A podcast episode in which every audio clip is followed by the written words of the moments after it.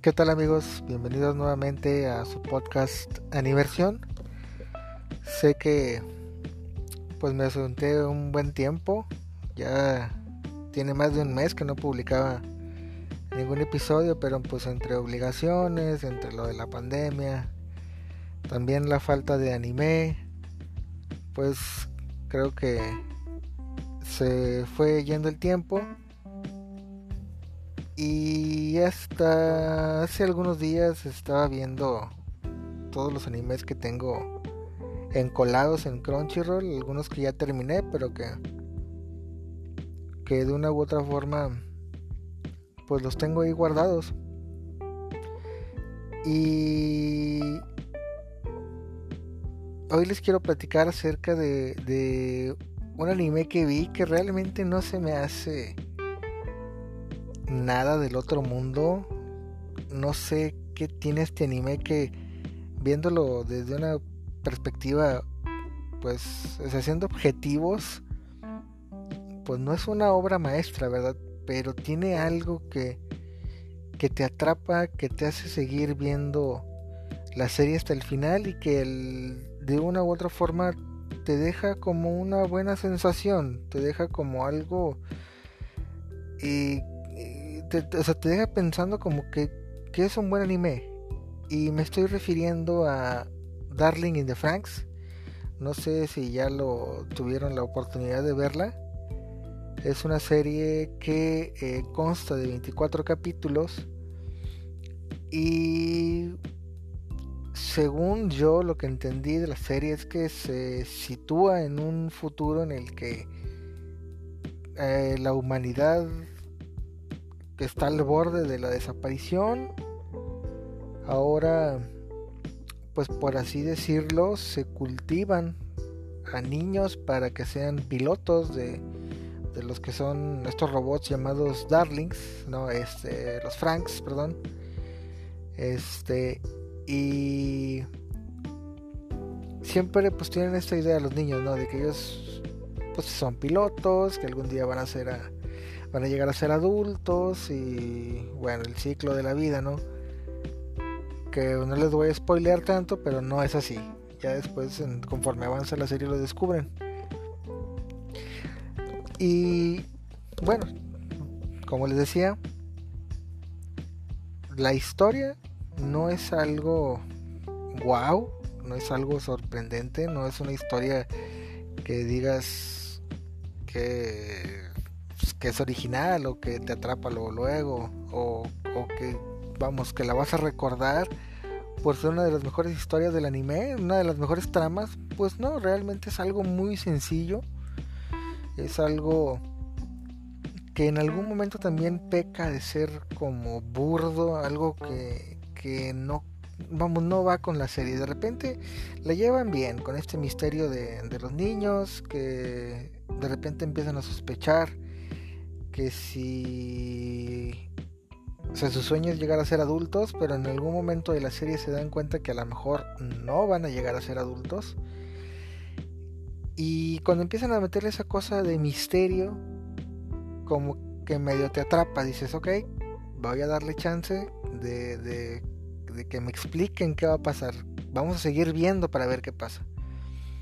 Pero también creo que al final irremediablemente va y se estrella feo o sea, es, un cambio en la trama impresionante. Se olvidan del misterio para pues meterse de lleno con extraterrestres. Y vamos, los extraterrestres son parte de la serie desde el principio, es contra lo que pelean. Pero al final sí le meten un cambio de ritmo impresionante. O sea, eh, sí, sí en algún momento llegas a pensar que esto no queda con lo que vienes viendo de la serie. Pero bueno, eso es en cuestión de la trama. En cuestión de la animación, yo estoy bastante satisfecho. Es una muy buena animación. De hecho, fue uno de los factores para que yo empezara a ver Darling in the Franks. Es, eh, como ya se los había comentado en podcasts anteriores, para mí la animación es un punto importante que me hace eh, ver un anime o no. Entonces, eh, yo vi la animación de Darling in the Franks vi a esta chica de cabello rosa con cuernitos y colmillos y dije, sí, o sea, yo tengo que ver de qué trata este anime. Puede estar bueno, puede estar malo, pero al menos le voy a dar la oportunidad de, de, de que me atrape, ¿no? Le voy a dar esta oportunidad de que me muestre qué es lo que tiene. Y no me decepcionó en cuestión de animación ni en cuestión de sonidos. Creo que los personajes bueno, algunos personajes rozan en el cliché. Creo que las personalidades están muy bien definidas al punto de ser cliché. Y que, vamos, también el típico... O sea, no se la complicaron, ¿no? Eh, Hiro es el típico hombre, bueno, chavo, que... O no se quedaron con las ganas en Darling in the Franks de meter estos problemas amorosos adolescentes, ¿no? Estos problemas eh, de pubertos con, con, respecto al amor, ¿no? Que si quiero con él, que si no me hace caso, que si le gusta a alguien más y a mí no me pone atención, ese tipo de cosas, ¿no? Por eso les decía, Darling in the Franks es una serie que no tiene una gran trama, que sus personajes en el cliché, que sus problemas interpersonales también en algún momento dices, esto pues ya lo he visto en, un montón de series más, ¿no? Pero de alguna u otra forma logra sortear eso metiéndole como, como les decía, cositas buenas como lo es el misterio, como lo es este... Eh, descubrimientos, si le quieren llamar así, porque recuerden que estos niños vienen, por ponerlo de una forma, entre comillas, vienen de ser cultivados, vienen de ser educados de una manera, vienen de ser criados de una manera en la que solamente tienen que ser pilotos, tienen que manejar el Franks, tienen que compenetrarse con su compañero para poder manejar el robot y nada más. No les enseñan nada más que eso. Y estos niños de repente se encuentran con cosas eh, que la humanidad tenía antes. Y cuando digo antes me refiero como a nuestra época, en la actualidad. Cosas que, que nosotros hacemos ahora, que las vemos como algo normal, pero que en su futuro pues es algo impensable, ¿no? Como por ejemplo tener hijos. Ahorita no es muy normal tener hijos, ¿no? Puedes tener uno, dos, tres o los que se te den tu gana dependiendo de dónde vivas. Pero si eres de América Latina, por lo general no tienes restricción para tener hijos, ¿no? El número de hijos es los que tú quieras, los que puedas mantener. Pero a estos niños en el futuro no les enseñan nada de eso. Y un día se encuentran con un libro que les explica pues básicamente el proceso de reproducción de los humanos y es un descubrimiento enorme, o sea, es un descubrimiento que, los impacta al grado de que hay ciertos este niños que niños se oye muy así ya no son niños son adolescentes que ciertos adolescentes quieren intentar no entonces también eso es algo que, que también le da un poquito de, de sabor a la serie que es algo que no, no es tan común de ver en las series pero, este, más allá de todo eso, de los buenos, de, los pros y contras, creo que por encima de todo eso está Zero Two. Zero Two es, como les decía, esta chica de cabello rosa con cuernitos y colmillos que tiene una actitud rebelde porque ella no es eh, humana, pues Mm, o sea, a decir que no es humana al 100%, pero no, o sea, no es humana. Ella es este una mezcla ahí de, los extraterrestres y no sé qué tanto. Pero pues eh, también toma esta forma, forma humana, ¿no? Para pues más comodidad, ¿no? Que no se estén viendo siempre como la monstruo. Y que por lo mismo de que ella no es humana, pues siempre la han tenido en laboratorios, le han hecho exámenes, siempre la tienen encerrada y pues por eso se medio justifica su, su actitud rebelde ¿no? Con, contra el sistema, contra sus compañeros. Además ella sabe que es este que es muy fuerte, o sea, ella generalmente un Frank se ocupa dos pilotos, un hombre y una mujer para poder controlar el robot, pero pues esta chica tiene la particularidad de que ella sola puede manejar un un Franks. No lo maneja sacando el 100% del potencial del robot, pero por lo general le basta para derrotar a, los enemigos. Entonces, eh, creo que el punto central de Darling in the Franks es Zero Two. Zero Two le pasa por encima a Hiro, que se supone que también es uno de los personajes principales, pero la verdad es que Hiro al lado de Zero Two se ve como un triste personaje secundario. O sea, es, así. O sea, Zero Two es quien hace Darling in the Franks. Entonces, eh, creo que el personaje le da pues cierto sabor a la serie. También hay que decir que Darling in the Franks es un fan service total. Es así de simple. Porque eh, las eh, chicas siempre se ven envueltas en algo como Echi, no, no llega a... O sí, no me acuerdo de algún capítulo, pero por lo general siempre, o sea, yo me acuerdo mucho de este capítulo donde les cae, están en, en, en los robots y hasta eso, o sea, la forma de pilotar el robot es como una posición sexual. Entonces, están las chicas, ¿no? Y me acuerdo que, un extraterrestre los rocía de ácido o algún líquido ahí. Es ácido, pero como que este este ácido como que penetra en la cabina, casualmente le cae nada más a las chicas y el ácido nada más se come o desintegra lo que es el, el uniforme, ¿no? Entonces pues sí, es totalmente un fanservice. Este, por eso les decía que se me hace muy extraño que siendo una serie, vamos, que es muy difícilmente te ofrece algo nuevo, como quiera al final te deja con un sabor de boca de que fue una buena serie, de que te entretuvo. No la voy a meter en un top 10 de los mejores animes de la historia, porque no está ahí, ni siquiera en un top 20 ni en un top 30, pero te entretiene y creo que cumple muy bien ese objetivo, ¿no? Ahora, esta serie yo la vi a través de Crunchyroll.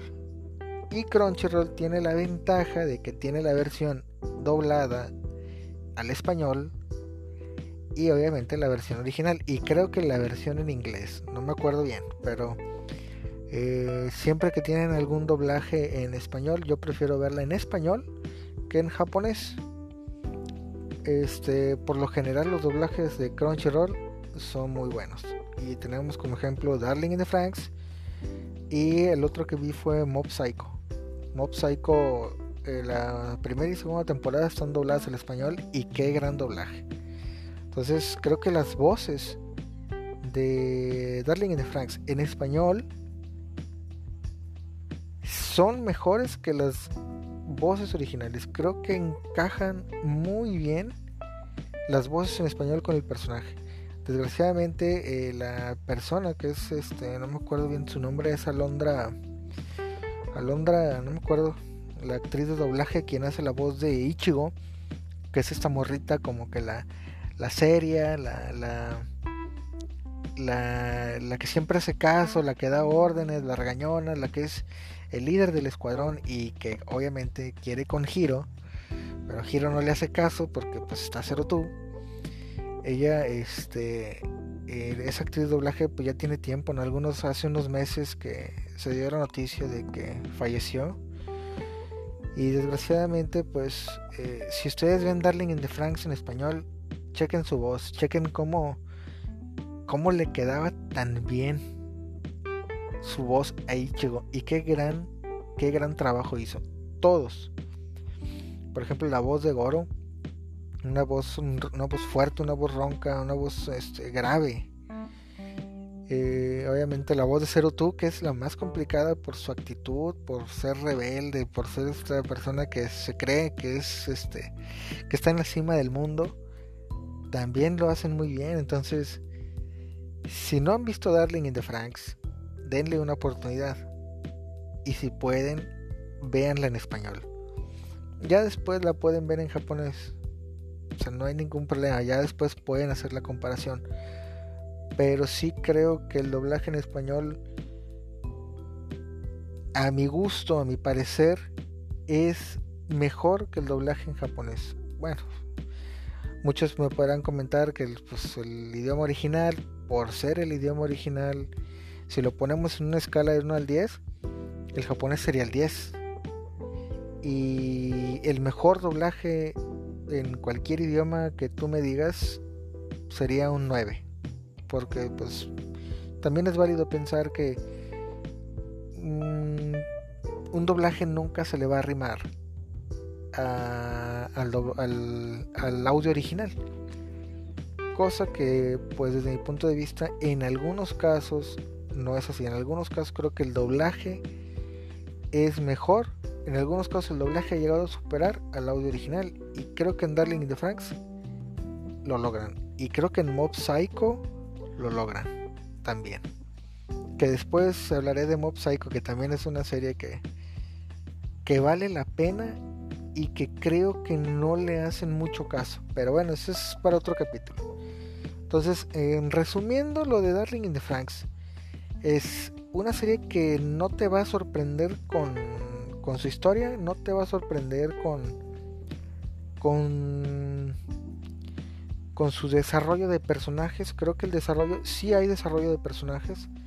Sí los personajes van evolucionando a lo largo de los 24 capítulos.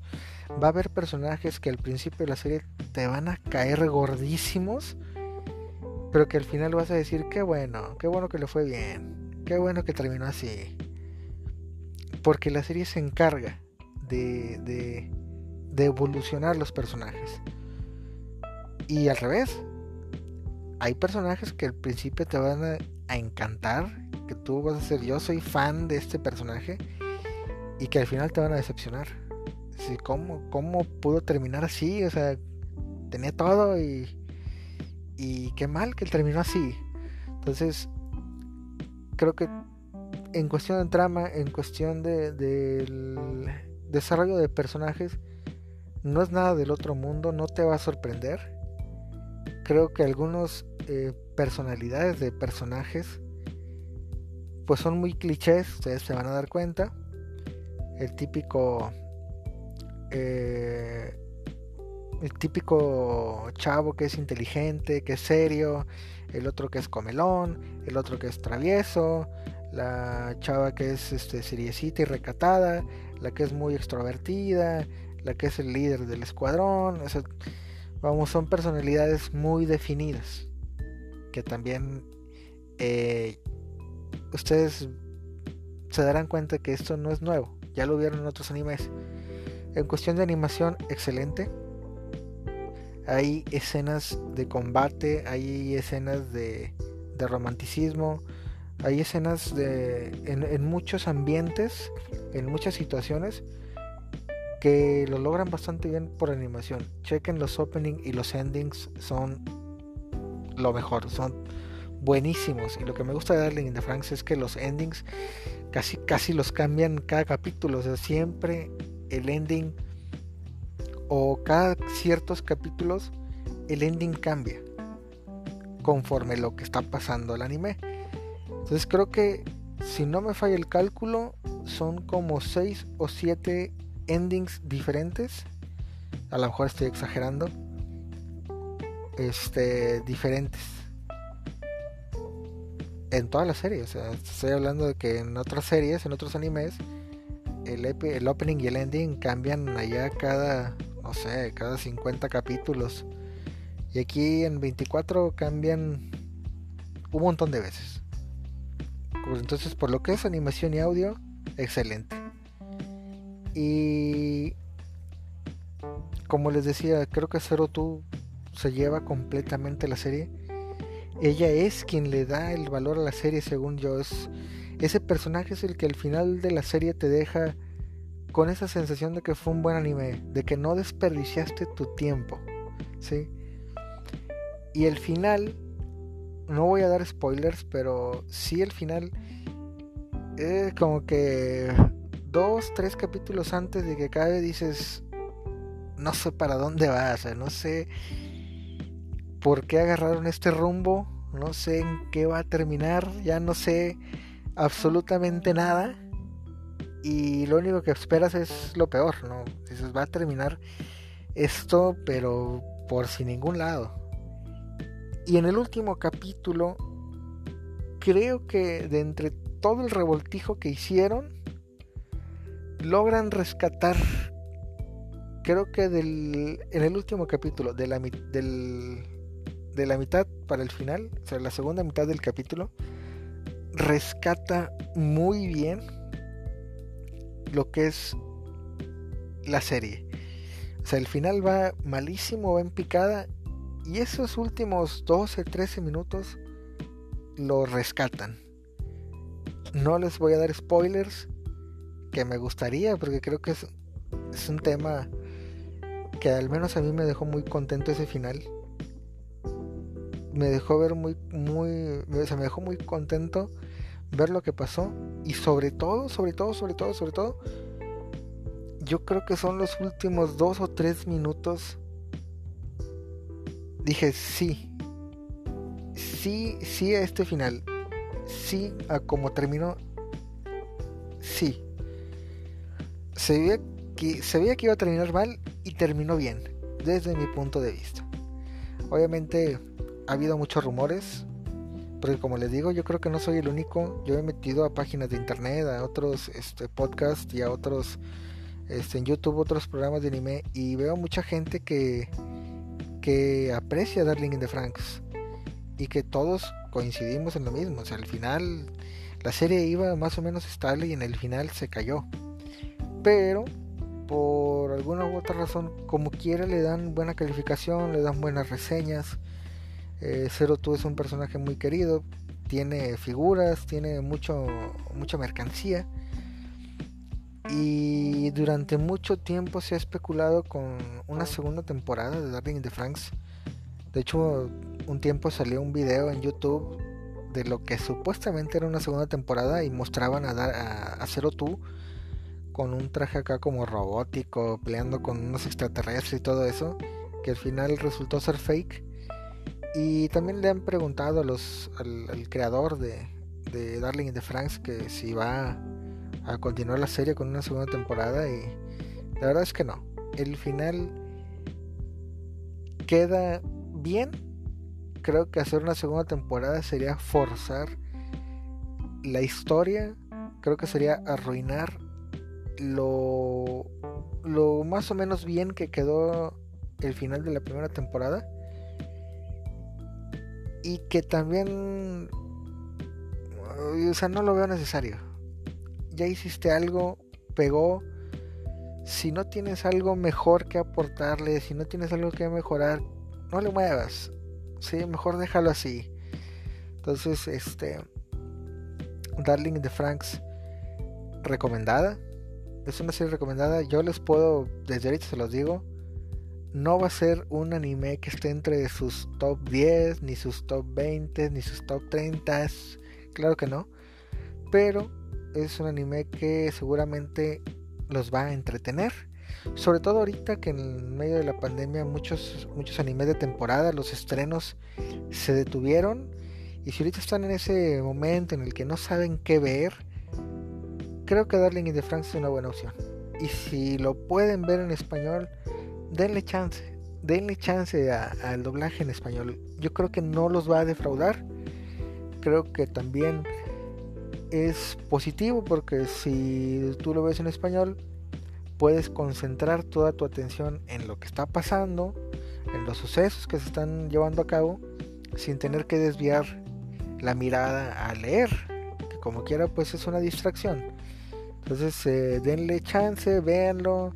Si ustedes ven que no les gusta, pues pueden cambiar al, idioma japonés en cualquier momento. Digo, denle chance a este buen trabajo que hicieron los, actores de doblaje y actrices de doblaje. Y creo que no se van a arrepentir. Ya cuando pase el tiempo, a lo mejor eh, les hablaré acerca de mi opinión del final. Porque la verdad es que yo sigo viendo el final. Solamente pongo el capítulo 24 y pongo los últimos 10 minutos porque es algo que, que me agrada, es algo que me pone contento ver ese, ver ese final. Entonces, este, a lo mejor si no lo han visto, pues no les voy a arruinar el final. Pero espero en algún momento en el futuro, en algún otro capítulo, hablar de, de, de ese momento, de mi opinión y espero que, que pues ustedes también compartan su opinión, ¿verdad? Este estaba pensando también que para el próximo episodio, porque pues he estado viendo muchas cosas últimamente en, en YouTube, he estado viendo clips de algunos animes, las mejores peleas de anime, reacciones de las personas de otros canales eh, a ciertos momentos de, de algunas series. Y sobre todo porque me topé también con una reacción al, a la batalla del de Levi contra el Titán Bestia, hablando de Attack on Titan, y creo que también es buena es un buen tema hablar de las mejores batallas en el anime, que ahorita se me ocurren fácilmente 4 o 5, pero que lo voy a dejar mejor para el siguiente episodio. Ahorita, pues bueno, quise hablarles de Darling in the Franks porque creo que es una serie que no tiene mucho reflector, que no se habla mucho de ella, pero tiene cosas buenas. Y al final de cuentas creo que les puede gustar. Entonces denle una oportunidad. También les quiero decir que si tienen la oportunidad y quieren, eh, les recomiendo mejor escuchar el podcast a través de la página de Anchor que es eh, el, link creo que es Anchor con CH, Anchor, anchor.fm slash animación. ¿Por qué les recomiendo escucharlo desde ahí? Porque en la plataforma de Anchor a veces agrego canciones directamente de Spotify. En algunos episodios anteriores eh, no sé si se les hizo extraño que yo en algún momento, sobre todo al principio, eh, decía que acabábamos de escuchar X canción, pero realmente ustedes si lo escucharon en Spotify o en, cualquier otra plataforma que no fuera Anchor, probablemente no escucharon nada, entonces se han de haber quedado pensando como que pues no sé, o sea, ¿qué, a qué se refiere, no? ¿Qué escuchamos? No escuchamos nada, escuchamos puro silencio. Y es que eh, a través de la plataforma de Anchor, yo agrego canciones directamente desde Spotify. Generalmente agrego el opening y el ending de la serie de la que estoy hablando. Por ejemplo, en, el capítulo de Your Lie April de Shigatsu wa Kimi no Uso, agregué lo que fue el opening, creo que es el segundo opening de la serie, y agregué el creo que fue el primer ending o el segundo. Bueno, agregué el opening y el ending de Shigatsu wa Kimi no Uso para que ustedes escucharan también de lo que yo les estaba diciendo, ¿no? De que del, buen soundtrack que tiene. Pero ya me di cuenta de que esas canciones que vienen eh, arrastradas de Spotify solamente las pueden reproducir si escuchan el podcast a través de Anchor. Entonces, eh, fácilmente se pueden dar cuenta que si se meten a Spotify, por decir algo, el podcast dura 30 minutos y en Anchor el mismo podcast, el mismo capítulo dura 36, 37 minutos. Y esto es porque en Anchor sí tiene las canciones pegadas al podcast. Entonces, este yo les recomendaría en algún momento pues eh, checar el podcast a través de la página de Anchor para que puedan escuchar también las canciones, para que puedan escuchar eh, lo, que, lo que les pongo. A veces pongo una canción intermedia. Si escucharon el podcast número uno es algo similar, pero como el podcast de Haikyuu lo hice con otro programa, sí tuve que pegar por fuera las, las, canciones. Ya después en el capítulo 2 puse canciones de de Carol and Tuesday y no se escuchó, bueno, si lo vieron a través de Spotify, no se escucharon. Y en el capítulo 3 puse los, las canciones de Shigatsu wa no Uso, que tampoco escucharon si, si escucharon el podcast a través de Spotify. Entonces, en este podcast voy a dejar canciones de, de Darling in the Franks, si es que las encuentro, si no voy a poner otras. Pero este, si lo están escuchando a través de Spotify, probablemente no van a escuchar nada. Así que les recomiendo darle una checada al podcast en Anchor para que tengan la experiencia completa de, lo que es las canciones, ¿verdad? Entonces, eh, bueno, yo creo que por ahora es todo. En el próximo capítulo, como les dije, creo que voy a hablar de las mejores batallas del anime. Y por ahí si tienen alguna recomendación de alguna pelea, pues háganmelo saber también, como les digo, en el portal de Anchor. Eh, pueden dejarme mensajes, pueden ser mensajes incluso hasta de voz, para que eh, eh, creo que también se pueden...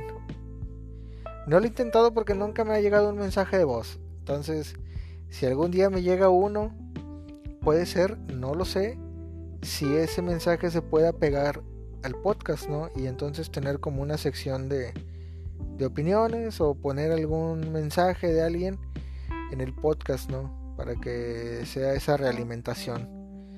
Entonces, este, pues bueno, fue un eh, gusto volver a, hacer un podcast de esto. Ya tenía mucho tiempo que no hacía uno, pero trataré de volver a, agarrar el ritmo. Y como les digo, denle una oportunidad a Darling de Franks. La próxima semana vemos las mejores batallas y no queda más que cuidarse y también pues seguir las recomendaciones, no no caigamos con esta pandemia, no se enfermen y ojalá que estén bien. Cuídense y nos vemos.